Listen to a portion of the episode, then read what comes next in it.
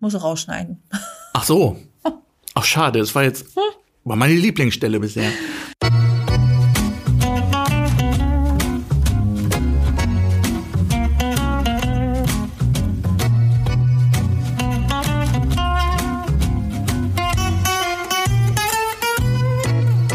Guten Tag. Hallöchen und herzlich willkommen zu unserer zweiten Folge Spielbühne, der Talk. Wir begrüßen heute ganz besonders neben unseren Zuhörern aus Deutschland unsere Hörer in Österreich und in der Schweiz. Wir sind nämlich jetzt international. Ist das nicht der Wahnsinn? Das hätte ich nicht gedacht, muss ich zugeben. Aber wir haben Rückmeldungen aus Österreich und der Schweiz gekriegt. Und ich muss schon sagen, ich bin ein bisschen stolz. Und ich bin auch ein bisschen dankbar. Es ist nicht selbstverständlich, dass man gerade so als Anfänger so schöne Rückmeldungen kriegt. Und wir haben doch einige Rückmeldungen gekriegt, die uns auch wirklich viel Spaß gemacht haben. Auf jeden Fall. Nicht nur aus dem Bekanntenkreis, sondern auch von Leuten von überall her, aus ganz Deutschland, Österreich und der Schweiz. Genau, genau das, was wir eigentlich auch hiermit erreichen wollen. Da erzählen wir gleich noch ein bisschen was drüber. Aber die Rückmeldungen, ja, die waren wirklich sehr, sehr schön und sehr beeindruckend. Die meisten waren auch sehr positiv. Also sie haben uns schon auch in dem bestätigt, was wir machen. Ein bisschen gemeckert wurde an einem Thema. Naja, gemeckert. Natürlich gibt's so ein paar Punkte, die wir noch besser machen können. Wir können natürlich noch ein bisschen an unserer Sprache und an unserer deutlichen Aussprache feilen. Das A, ist natürlich. E, I, O, U. Eigentlich sollte man als Schauspieler das mit der Sprache drauf haben, aber da bitten wir um Nachsicht, wenn das vielleicht noch nicht von Anfang an so lief. Wir arbeiten daran. Du meinst, ich darf jetzt nicht mehr Spülbühne sagen? Das wäre schön, wenn du Spielbühne sagen würdest. Gut, dann werde ich das mal versuchen. Die Spielbühne möchte euch natürlich auch weiter unterhalten und deswegen arbeiten wir auch immer wieder an unserem Konzept. Und damit es nicht langweilig wird, haben wir schon in dieser Folge eine neue Rubrik und diese Rubrik nennt sich Bühnengalerie. Ich bin schon ganz gespannt und äh, freue mich, wenn wir später noch mehr dazu erzählen können. Was zu ein bisschen Irritation geführt hat, war, dass wir uns als erster Podcast bezeichnet haben, der sich mit dem Thema Amateurtheater beschäftigt. Sozusagen the one and only. Dem ist natürlich mitnichten so. Und wir wollten nicht diesen Eindruck erwecken. Aber wir haben uns natürlich schon gefragt, Peter, welche Suchwörter gibt man in eine Suchmaschine ein, wenn man nach Amateurtheater-Podcast suchen möchte. Ist ja nicht so, dass wir nicht vorher versucht hätten rauszufinden, ob es nicht schon andere Podcasts gibt. Und dazu haben wir natürlich, wen wundert's, die Suchwörter Amateurtheater und Podcast benutzt. Und es erschien Nichts. gar nichts. Das hat sich jetzt bis heute ein bisschen geändert. Also wenn man jetzt bei Google die beiden Suchwörter eingibt, dann findet man inzwischen was und nicht nur uns. Aber das war damals, als wir angefangen haben, mit diesem Podcast zu arbeiten, noch nicht so. Wir finden es natürlich toll, dass es euch gibt und wir sind nicht der erste Podcast zum Thema Amateurtheater. Bisher konnte man die anderen halt schlecht finden und das wollen wir jetzt ändern. Genau, deswegen haben wir uns gedacht, bringen wir doch eine Liste auf unserer Website unter mit den verschiedenen Podcasts, die wir finden oder von denen wir erfahren. Darauf sind wir nämlich auch angewiesen, dass ihr uns nämlich davon erzählt, dass ihr einen Podcast habt. Wir wollen euch die Möglichkeit zum Netzwerken geben und weitere Informationen, wie ihr auf diese Liste kommt, findet ihr auf unserer Webseite. Genau. Wo wir auch gerade hier schon bei Erklärungen sind, Peter, ich glaube, wir müssen auch nochmal erklären, was für eine Art Podcast wir sind. Das war in der ersten Folge vielleicht auch noch etwas durcheinander. Wir waren sehr aufgeregt. Wir waren vielleicht noch ein wenig unorganisiert und unstrukturiert. Das auch, hast du schön gesagt, Nadine. Besser hätte man es nicht ausdrücken können. Auch daran arbeiten wir und das möchten wir nochmal eben für euch erklären. Also unser Podcast beschäftigt sich natürlich allererst mit dem Thema Amateurtheater.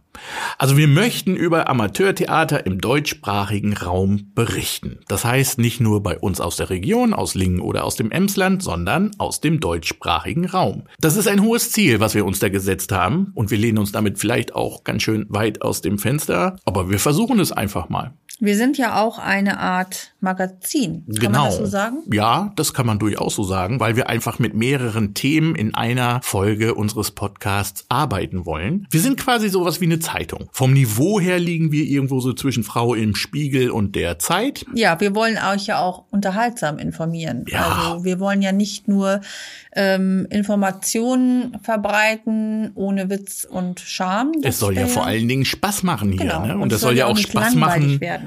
Und es soll ja auch Spaß machen, uns zuzuhören. Dabei haben wir aber trotzdem einen journalistischen Anspruch, auch wenn wir keine Journalisten sind. Deshalb bitten wir euch auch da, gebt uns ein bisschen Zeit zum Lernen. Wir sind eine kleine Redaktion von drei Personen. Wir versuchen Themen wirklich gut auszusuchen und die dann auch ein bisschen aufzubereiten, sodass man darüber wirklich berichten kann. Aber auch da stehen wir noch am Anfang. Ich hoffe, ihr habt ein bisschen Nachsicht mit uns. Und an dieser Stelle möchten wir euch dann auch zum Austausch animieren. Wir sitzen ja nun auch oft zu zweit hier oder zu dritt, viert, fünf per Zoom zusammen und überlegen uns verschiedene Themen und fragen uns dann manchmal, wie machen das die anderen Bühnen? Wie machen das andere Theatergruppen? Wie gehen die gerade damit um? Und unser Anliegen sind die gemeinsamen Themen, die wir alle in der Theaterlandschaft haben. Und dafür brauchen wir euch. Welche Themen sind das? Und deswegen auch hier der Aufruf, wieder einmal, meldet euch bei uns, erzählt uns, was für Themen ihr gerne hören würdet. Und Infos dazu, wie ihr zu uns in Kontakt kommen könnt, stehen auf unserer Webseite www.spielbühne.de. Wenn ihr gerade überlegt, ob ihr Theater spielen sollt, dann möchten wir euch gerne den Mund wässrig machen und wir möchten euch zeigen, wie viel Spaß es macht, Theater zu spielen und wir möchten euch verschiedene Bereiche zeigen, was alles dazugehört zum Theaterspielen. Ja, so wie wir es sonst auf der Bühne machen, wenn wir versuchen, ein grandioses Stück auf die Bühne zu bringen. Am Ende kommt der Applaus und wenn es ganz gut läuft, auch am Ende ein, zwei Leute, die sagen, hey, ich habe Lust, Theater zu spielen. Wir wollen euch auch hier neugierig machen. Wir wollen euch animieren, Theater zu spielen und zu sagen, ja, das macht Spaß, das ist toll, da will ich dabei sein. Back to the Roots. Back to the Roots, genau. Das Rad erfinden wir nicht jeden Monat neu für unseren Podcast. wir haben ja immer ein Schwerpunktthema. Und das ist in dieser Folge vom Amateur zum Profi. Dafür hat der liebe Peter sich mit Martin Kluge unterhalten. Der war auch mal Mitglied in der Spielbühne und hat dann den Weg als Profi eingeschlagen. Martin Kluge ist Jahrgang 1968. Er wurde geboren in Wolfenbüttel, hat sich dann aber irgendwie nach Lingen verirrt und ist von da an eigentlich auch durch und durch Lingner. Er hat äh, bei der Spielbühne unter anderem 1988 bei der Schneekönigin mitgespielt.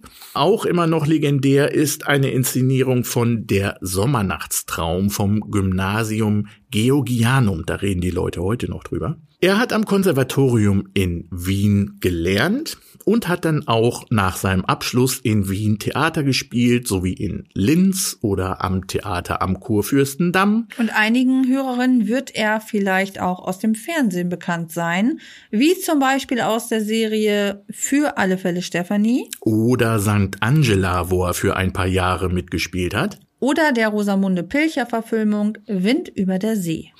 Heute lebt er in Südafrika und hat sich dort mehrere Standbeine aufgebaut. Das heißt also, er arbeitet nicht mehr nur ausschließlich als Schauspieler, aber davon wird er uns gleich ausführlicher erzählen. Das Interview wurde per Zoom-Konferenz geführt, weil Peter leider gerade nicht hinfliegen konnte. Deshalb kann es sein, dass die Tonqualität nicht immer so 1A ist. Auch da bitten wir um Nachsicht. ja, dann leg mal los, oder? Lass mal hören, was Südafrika so zu berichten hat.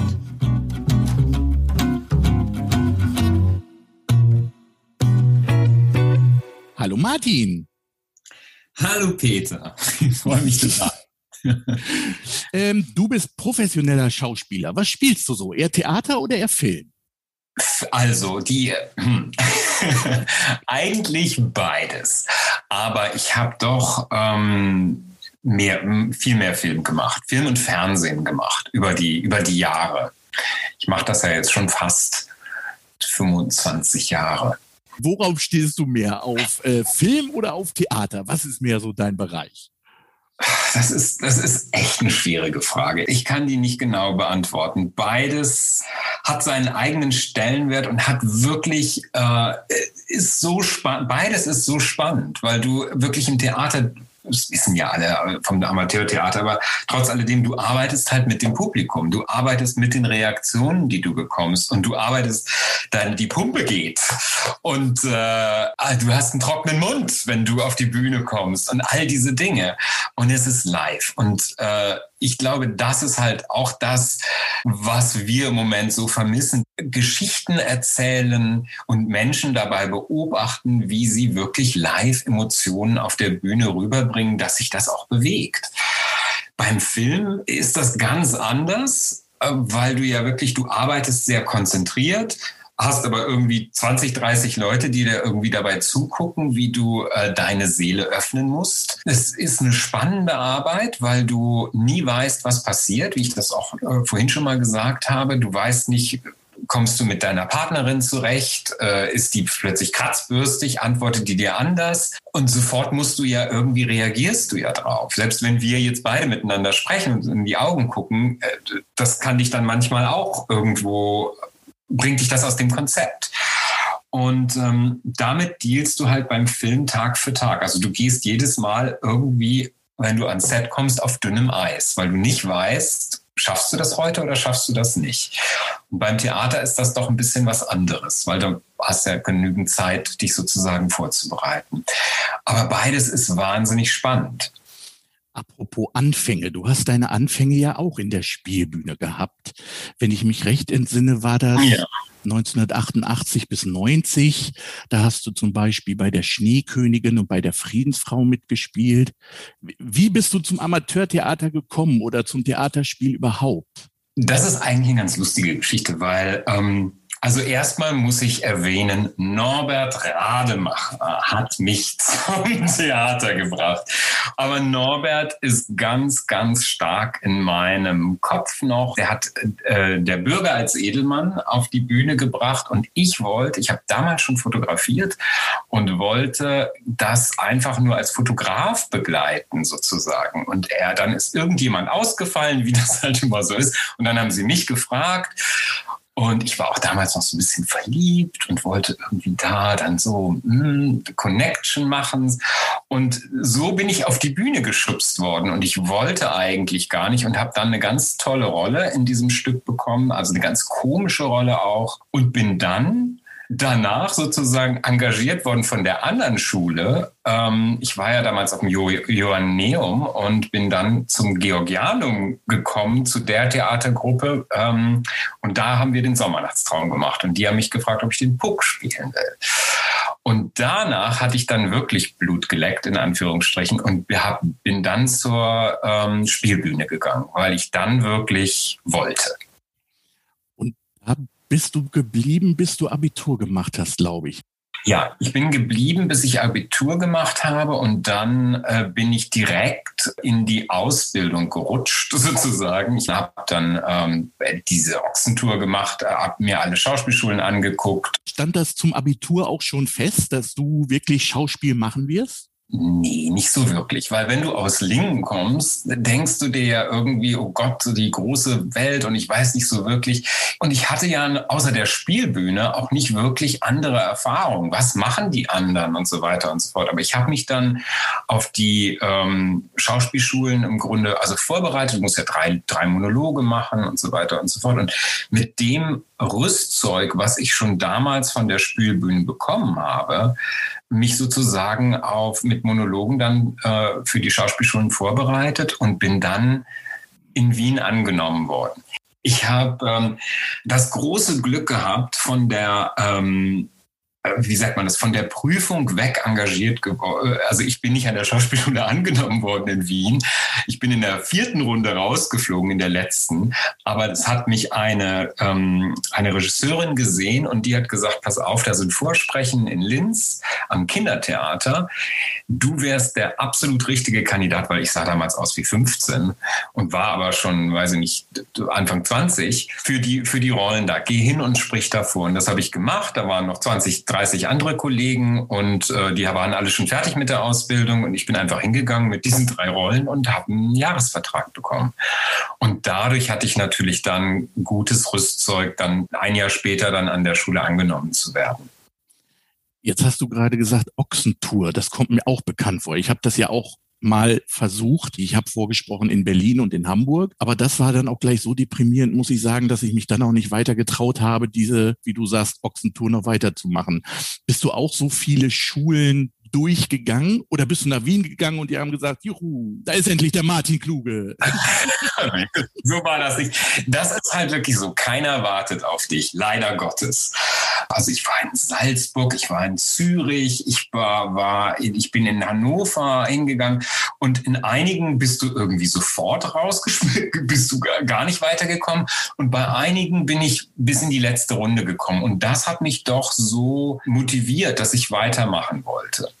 Aber ich muss ganz ehrlich sagen, also da muss ich auch meinen Eltern danken, die haben ähm, mich als letztes, drittes Kind wirklich in Ruhe gelassen und haben gesagt, äh, wenn das dein Traum ist, mach das, folge dem und haben mich da auch sehr unterstützt, weil das ist schon nicht so einfach. Ähm, der Beruf, da kommen wir wahrscheinlich später drauf, ist nicht einfach. Dann hast du in Wien am Konservatorium die Ausbildung gemacht. So richtig mit Abschluss, so richtig, wie sich das gehört? Nein, ich bin rausgeflogen. Ja, Mama, jetzt kann ich es ja sagen. Ja, auch das ist eine lustige. Nein, ich bin seit zwei Jahren rausgeflogen. Da ich eine kleine Revolte gestartet, gestartet hat, habe ähm, gegen die Direktorin, die uns ein Stück aufdrücken wollte. Das wäre unser Abschlussstück gewesen und keiner wollte das. Wir waren 16 Leute, keiner wollte dieses Stück spielen. Und ich war damals der Klassensprecher und bin dann hingegangen und habe gesagt, wir wollen das nicht spielen. Und dann hat sie zu mir gesagt, ich hätte ja nicht das Recht, äh, das zu entscheiden. Das würde sie entscheiden. Und da habe ich gesagt, naja, aber wenn alle das nicht wollen, dann liegt das doch auf der Hand. Naja, anyway, wir alle haben dann eine Zwischenprüfung aufgebrummt bekommen und das hat sie dann als Grund gesehen, mich sozusagen von der Schule zu schmeißen. Aber das war für mich ganz, ganz toll und ganz wichtig im, äh, äh im Endeffekt, weil ich habe dann in der Schule, die Schule war gut und die hat ne, uns eine ganz tolle Ausbildung gegeben, aber ich habe mich dann wirklich auf den Hosenboden gesetzt und habe gesagt, ich will meine Abschlussprüfung machen. Die waren noch zwei Jahre, ich habe noch, hätte noch zwei Jahre machen müssen und bin dann an eine Privatschule gegangen, an die äh, Schule Kraus und die haben mich aufgenommen. Dann habe ich mir Privatlehrer gesucht, habe abends gekellnert und habe meine Abschlussprüfung ein Jahr früher als alle anderen aus meiner Klasse machen können. Das hat mir den Push gegeben, sozusagen, oder die, wie sagt man das, Confidence, ähm, die Selbstvertrauen das Selbstvertrauen. Ja. Dann wirklich loszugehen in die Welt und Schauspieler zu sein und auf die Bretter der Welt zu gehen. Und ich habe immer im Grunde, also nach meinem ersten Engagement äh, in Linz, war ich immer als freischaffender ähm, Schauspieler tätig. Also ich habe nie wieder ein komplettes Engagement, Jahresengagement oder mehrere Jahre an einem Theater gehabt. Ich war immer nur für einzelne Stücke engagiert, was schön ist, weil dann kannst du dir das im Grunde aussuchen. Du kriegst halt nicht irgendeine Rolle aufgebrummt vom Theater. Natürlich ist so auch die, die Sicherheit nicht so da, oder? Also äh, äh, man ist ja, wenn man am Theater arbeitet, also in Linz nehme ich mal an, warst du quasi ein Angestellter und hast dann ja. quasi auch die, die soziale Absicherung eines Angestellten gehabt, während du, wenn du sonst unterwegs bist, eher als Selbstständiger unterwegs bist und dich um alles selber kümmern musst. Das ist halt ein ganz wichtiger Aspekt in diesem Beruf, den man, also wenn man diesen Beruf machen will, vom Amateur zum Profi, bedenken muss. Ich habe mich mittlerweile mittlerweile dran gewöhnt. Ähm, aber es ist so, du hast keine Absicherung. Du weißt wirklich nicht, was passiert nächsten Monat, was passiert nächstes Jahr. Das ist wirklich nur im Theater so. Also wenn du äh, ein Theaterengagement hast, aber selbst da weißt du im nächsten Jahr nicht, bist du noch dabei? Brauchen die dich noch oder wollen die vielleicht mal jemand anders haben, ein anderes Gesicht? Das weißt du nicht. Und ähm, ich habe 15 Jahre lang wirklich viel Glück gehabt auch gerade mit dem Fernsehen, weil da, äh, ich habe ja also einige Serien gemacht, wo du dann wirklich halt auch Serienverträge bekommst, die dann über ein ganzes Jahr gehen, wo du erstmal abgesichert bist. Aber normalerweise hast du diese Absicherung nicht. Wie muss ich mir überhaupt so den Alltag eines Schauspielers vorstellen? Nehmen wir jetzt mal diesen besten Fall, glaube ich, den man dann kriegen kann, Angestellter bei einem Theater zu sein, also in Linz damals. Wie war denn so dein Alltag? Das wird doch wahrscheinlich auch nicht irgendwie so ein Job gewesen sein von neun bis 17 Uhr. Nee, aber du hast schon, also du hast entweder Proben für das andere, äh, für das neue Stück, die dann bei den Theaterleuten unterschiedlich, manchmal erst um zehn anfangen oder irgendwie sowas. Aber du hast schon, also du hast schon deine Probenzeit, wo du tagsüber probierst und dann abends Vorstellungen hast. Oder aber gut, das war jetzt, ähm, äh, Linz war ja ein Kindertheater, da haben wir dann irgendwie Nachmittagsvorstellungen gehabt. Oder du hast auch wieder Zeit, dann irgendwie einige Tage frei, wo du dann Text lernen kannst oder wenn, wenn du in keine, aber du bist meistens, bist du schon in einer Produktion in, in Proben und in der anderen wieder auch immer oder mehreren, die, wo du Vorstellungen hast. Einige Theater, die spielen ja auch nicht äh, jedes Stück jeden Tag, ähm, sondern haben das dann, weiß ich nicht, zehnmal im Monat im Programm und das andere irgendwie dreimal oder wie auch immer.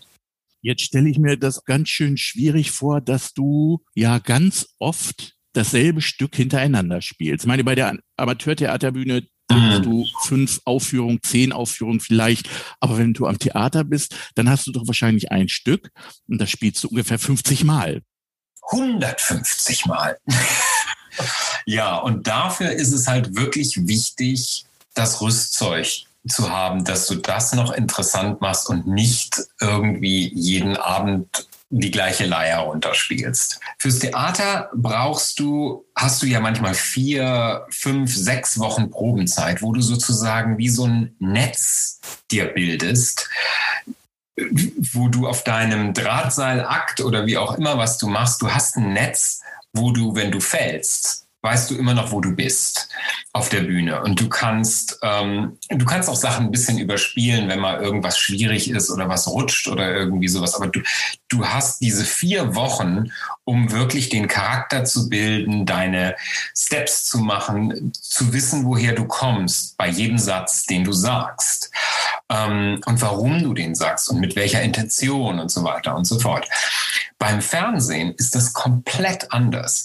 Da hast du ähm, deine eigene Zeit, wo du vorbereitest, aber im Grunde an dem Tag, wo du hingehst, weißt du nicht, was passiert. Du hast, du weißt die Szene, du hast das Drehbuch gelesen, aber du weißt nicht, wo wollen die das spielen? Du weißt nicht mehr manchmal, wie dein Partner aussieht oder deine Partnerin, die du an dem Tag noch küssen musst. Und äh, ähm, du weißt manchmal gar nicht, was der Regisseur will. Und das ist im Grunde ein Drahtseilakt ohne Netz.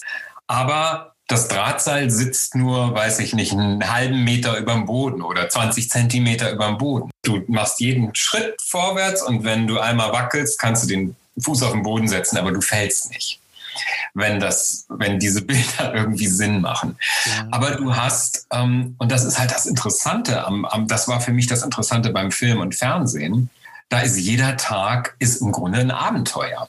Und du musst das halt auch so nehmen. Du bist natürlich immer aufgeregt und das musst du alles wegtun, wegschaffen und musst dich im Grunde komplett deiner Wahrheit in dem Moment ausliefern. Das ist, und das kannst du auf der Bühne, kannst du das ein bisschen überspielen. Also du meinst sozusagen dieses berühmte Beispiel, dass die Schlussszene am zweiten Drehtag gemacht wird.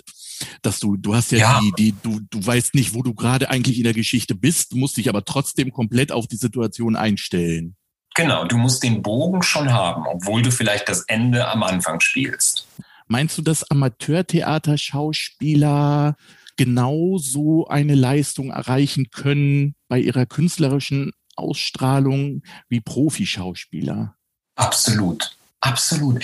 Weißt du, die Leidenschaft ist bei beiden da und die kommt auf der Bühne rüber. Der große Unterschied zwischen Amateur und Profi ist im Grunde, dass, dass die Profis dann das Rüstzeug haben, sozusagen was wir besprochen haben, eine, Aufführung 50 oder 150 Mal zu spielen und immer wieder die gleichen Punkte zu treffen. Aber ähm, also das, was ich erfahren habe im Amateurtheater, ist äh, die große Leidenschaft, mit dem alle dabei sind, aus jeder Ecke und aus jeder Sparte und ähm, ja auch mit viel mehr Zeit. Wir haben also die Professionellen haben ja viel weniger Zeit. Die machen das ja in, in weiß nicht, heutzutage glaube ich vier Wochen. Länger hast du kaum Probenzeit. Beim Amateurtheater hast du ja doch mehr Zeit, dich damit zu beschäftigen. Also außer dass man dafür bezahlt wird und dass natürlich die Leute, die dann, sage ich mal, mit einer Ausbildung noch mal vielleicht weiter in, in, in andere Richtungen gehen können mit einer Rolle, äh, sehe ich da keinen großen Unterschied. Würdest du Leuten, die überlegen, ähm, Profischauspieler zu werden, würdest du denen eher den Tipp geben, dass die vielleicht erstmal was Anständiges lernen sollen? Ich würde sagen, nicht erstmal, sondern sie sollten es im Kopf haben. Es ist ganz wichtig, heutzutage äh, wirklich als Schauspieler ein zweites Standbein zu haben. Das hat man mir früher immer wieder gesagt, meine Eltern auch. Ich habe immer gedacht, äh, muss ich nicht. Aber es ist doch wichtig. Ich habe ich hab es gemacht. Ich bin ja ausgewandert. Hier in, in, in Südafrika kannst du als Schauspieler nicht überleben.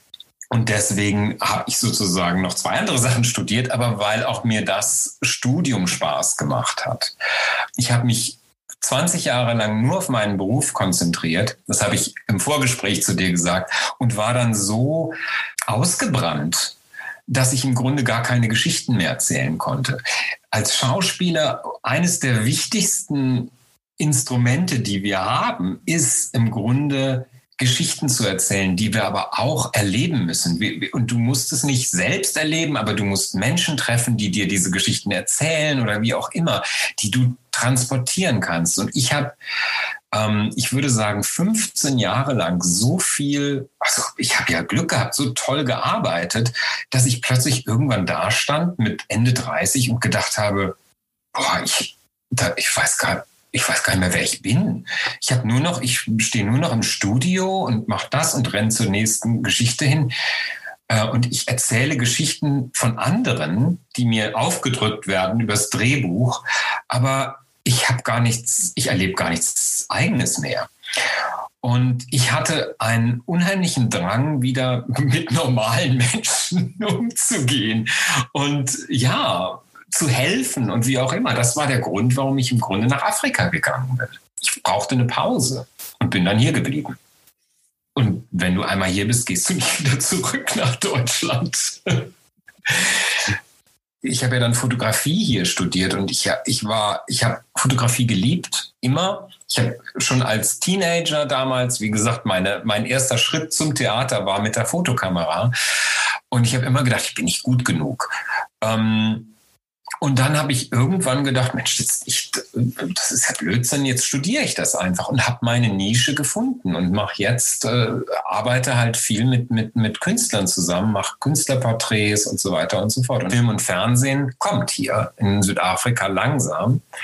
Ähm, also ich mache jedoch noch ein bisschen was, aber nicht mehr, nicht mehr äh, jetzt hauptberuflich.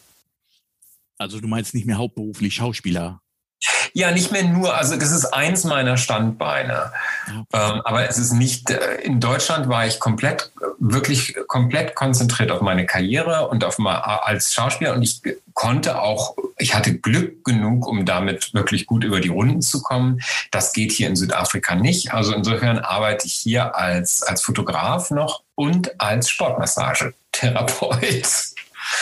Ja, und so helfe ich Leuten und das ist wunderbar. Ich habe einen kleinen Kundenstamm und das ist ganz toll. Ich helfe einem Jungen im Rollstuhl, den sehe ich zweimal die Woche, äh, begleite ich seit sieben Jahren. Das ist eine schöne Arbeit und das ist, äh, wie gesagt, das bringt mir als Mensch und als Schauspieler auch wieder Dinge, die ich erfahre und die ich vielleicht auch irgendwie, so blöd das klingt, benutzen kann. Klingt auch sehr gesund, so breit ja. gefächert zu sein. Also wenn ja. du sagst, du hättest wirklich vorher nur irgendwie im Studio gestanden und gespielt und wärst dann einfach auch ausgebrannt gewesen. Ich glaube, das passiert dir wahrscheinlich jetzt nicht mehr so leicht. Ne? Nö. Nö. ich glaube, das ist doch auch das Spannende an unserem Leben, ähm, dass wir sozusagen Theater aus unserem Leben erzählen und das integrieren, dass man, dass nicht alles in, auf einer Schiene läuft. Und das war das, was mich in Deutschland ähm, ein bisschen gestört hat, muss ich ganz ehrlich sagen. In Deutschland ist es sehr schwierig, ähm, als Schauspieler weiterzukommen. Wenn du, sagen wir mal, wenn du Musical-Darsteller bist, hast du schon Schwierigkeiten, mal in ein Drama besetzt zu werden am Theater. Wenn du Theaterschauspieler bist, hast du schon mal Schwierigkeiten, überhaupt ins Fernsehen zu kommen. Wenn du Fernsehschauspieler bist, Soap-Darsteller bist, hast du große Schwierigkeiten, überhaupt nur mal einen Tatort zu bekommen. Und so weiter und so fort. Und ähm, das das, äh, das System ist, ähm, ist einfach wirklich schwierig, finde ich. Und das machen die Engländer, die Amerikaner und auch die Südafrikaner, Gott sei Dank, ganz anders. Es gibt den Trend, dass Profis und Amateure gerne zusammenspielen. Ähm, hast du da Erfahrung mitgemacht? Äh, ja, habe ich. Äh, in einem Stück hier auch in, in Afrika, in Südafrika. Das war toll. Wenn, sie, wenn die Leidenschaft auf der Bühne da ist, vermischt sich das sowieso. Die, das einzige Problem, was ich bei der Produktion hatte, war, dass die Theaterregeln, die es eigentlich nicht mehr gibt. Äh, bitte sprich nicht hinten in die Bühne äh, mit dem Rücken zum Publikum oder ich durfte dann gar keinen Satz aus dem Off sprechen, äh, wenn ich eigentlich noch nicht auf der Bühne war. Das ging nicht. Also da musste, jeder Satz musste auf der Bühne sein und möglichst auch nach vorne. Der Regisseur der kam auch aus dem Amateurbereich. Also das war gemischt, das war Profis und Amateure zusammen. Und der hatte da noch eine ganz feste Vorstellung. Das war ein bisschen schwierig. Aber ansonsten ähm, habe ich da keinen großen Unterschied gemerkt. Ich finde, beim Amateurtheater entsteht schnell das Gefühl, ach, das ist ja niedlich, was ihr da macht. Aber es hat ja schon ein gewisses Niveau, was auch Amateurtheater macht. Ne? Es ist schon dicht dran eigentlich an der Profiarbeit, oder? Ja, absolut, absolut. Also wenn, wenn ich überhaupt noch daran denke, was wir damals auf die Beine gestellt haben, ähm, alleine mit der Schneekönigin, was das für eine, eine große Produktion war und auch, ich meine, in der Wilhelmshöhe, das ist ein, äh, das ist ein volles Haus, ist ein großes Publikum. Das musst du erstmal erreichen erreichen irgendwo in einem Stadttheater. Ähm, und auch die Kostüme und alles war, war wirklich professionell und toll gemacht. Was ich schön fände beim Amateurtheater ist, wenn sich wenn sich die Leute ein bisschen mehr trauen würden, manchmal, äh, was ich schon vorher gesagt habe, so die, die ähm, Boundaries zu sprengen, wie sagt man das, die Grenzen zu sprengen ähm, und so ein bisschen gucken, was machen vielleicht die anderen oder was macht das professionelle Theater mehr. Vielleicht können wir da einfach neue Sachen lernen. Die Leute sollten sich doch auch mal Rollen aussuchen, wo sie nicht sofort, sag ich mal, typbesetzt sind, wo man nicht sofort denkt, ah ja, das bin jetzt ich und das könnte ich spielen. Das ist doch auch, das ist das doch das Interessante an dem Beruf. Also für, das ist jetzt für mich das Schöne, weil ich werde immer mehr als Bösewicht besetzt und ich sehe mich so überhaupt nicht. Aber ähm, ja, ich meine, auf der anderen Seite ist es natürlich auch langweilig, irgendwie den, den netten, netten Nachbarn von nebenan zu spielen. Ähm, da sitzen halt, da, da kann man dann Sachen noch mehr rauskitzeln aus den anderen, aus den anderen Rollen. Gibt so Momente, wo du, wo du noch genau weißt, da bin ich auf die Bühne gegangen und in dem, an dem Abend oder, oder von mir aus auch beim Film. Da habe ich das erstmal vor der Kamera gestanden und dachte, das war jetzt ein besonderer Moment oder da ist irgendwas übrig geblieben. Also Gott sei Dank passiert das relativ oft. Ich kann da gar kein Schlüsselerlebnis nennen. Aber ich glaube, wenn du dich, und das wissen, glaube ich, die Leute vom Amateurtheater auch, wenn du dich in ein Projekt reinschmeißt, bin ich immer mit, mit Leib und Seele dabei. Und dann bin ich da 150-prozentig und dann ist irgendwie, geht alles. Und ja, was du erntest, sind dann im Grunde die, die Momente auf der Bühne, wo plötzlich wirklich der Funke überspringt mit den Partnern oder mit dem Publikum. Und wo du merkst, es klappt. Und das, was ich projizieren will und auch das, was ich gelernt habe, äh, kommt plötzlich an. Das ist magisch. Ich glaube, das ist der Grund, warum wir das machen und warum ich das auch immer noch mache und warum ich auch noch große Leidenschaft für den Beruf habe, ist, dass ich, dass diese magischen Momente, die, die gibt es oft, Peter, die gibt es echt oft. Und das ist das Schöne daran. Dafür muss man halt auch viel leiden, zeitweise, wenn man nicht arbeitet. Ja, wenn man mal, weiß ich nicht, monatelang vielleicht kein tolles Projekt hat. Da gibt es sogar viele Leute, die haben jahrelang kein, kein Projekt und dann plötzlich kommt das eine um die Ecke, wo du denkst, wow, und das, dafür habe ich jetzt ein Jahr gewartet. Das ist halt der Beruf.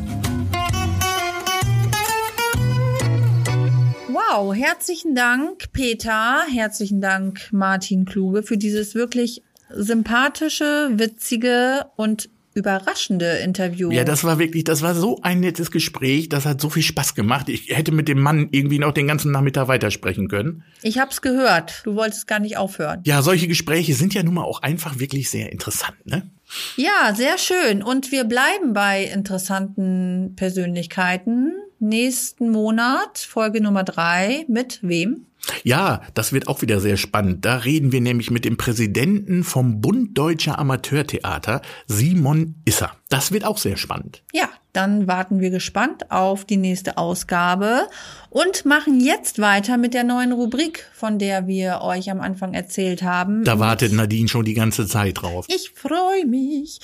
Die Bühnengalerie findet ihr ab sofort immer am Ende unseres Podcasts. Und zwar möchten wir dort anderen Bühnen, anderen Theatergruppen die Möglichkeit geben, sich vorzustellen, sich zu präsentieren. Genau, sie können auch eine kurze Szene spielen zum Beispiel. Ich meine, es ist eine kleine Herausforderung, weil das ist ja ein Audio-Podcast, wie ihr seht. Und äh, deswegen gibt es nur was zum Hören, aber das ist natürlich auch die Herausforderung daran. Und als erste Rückmeldung haben wir etwas bekommen von der Gruppe Fünfte Dimension aus Hannover. Genau. Eine Impro-Theatergruppe. Ja, für die ist diese Rubrik natürlich wie gemacht. Die haben jetzt innerhalb von 60 Sekunden da mal eben was wegimprovisiert, was einfach super klingt. Also Dafür ist diese Rubrik wirklich wunderbar geeignet. Ja, liebe fünfte Dimension, an dieser Stelle schon mal ein herzliches Dankeschön und ich würde einfach sagen, Ton ab. Grüße. Wir sind die fünfte Dimension aus Hannover. Wir spielen Improvisationstheater. Wir sind fünf Leute und wir erzählen euch jetzt eine Einwortgeschichte. Jeder hat nur immer ein Wort. Äh, über Lingen erzählen wir diese Geschichte und das in 60 Sekunden. Und ich zähle ein mit 5, 4, 3, 2, 1, los. Gestern. War. Ich. In. Lingen. Dort. Traf. Ich. Meine.